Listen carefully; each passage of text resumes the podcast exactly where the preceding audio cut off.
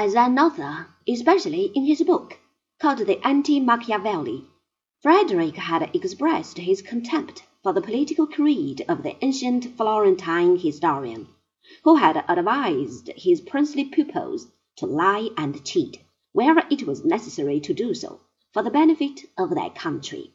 The ideal ruler in Frederick's volume was the first servant of his people, the enlightened despot after the example of Louis XIV.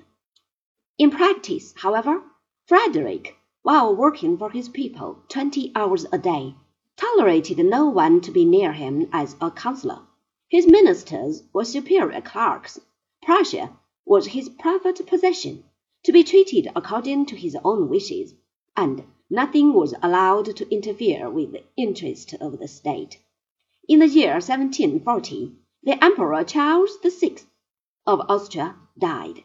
He had tried to make the position of his only daughter, Maria Theresa, secure through a solemn treaty, written black and white upon a large piece of parchment.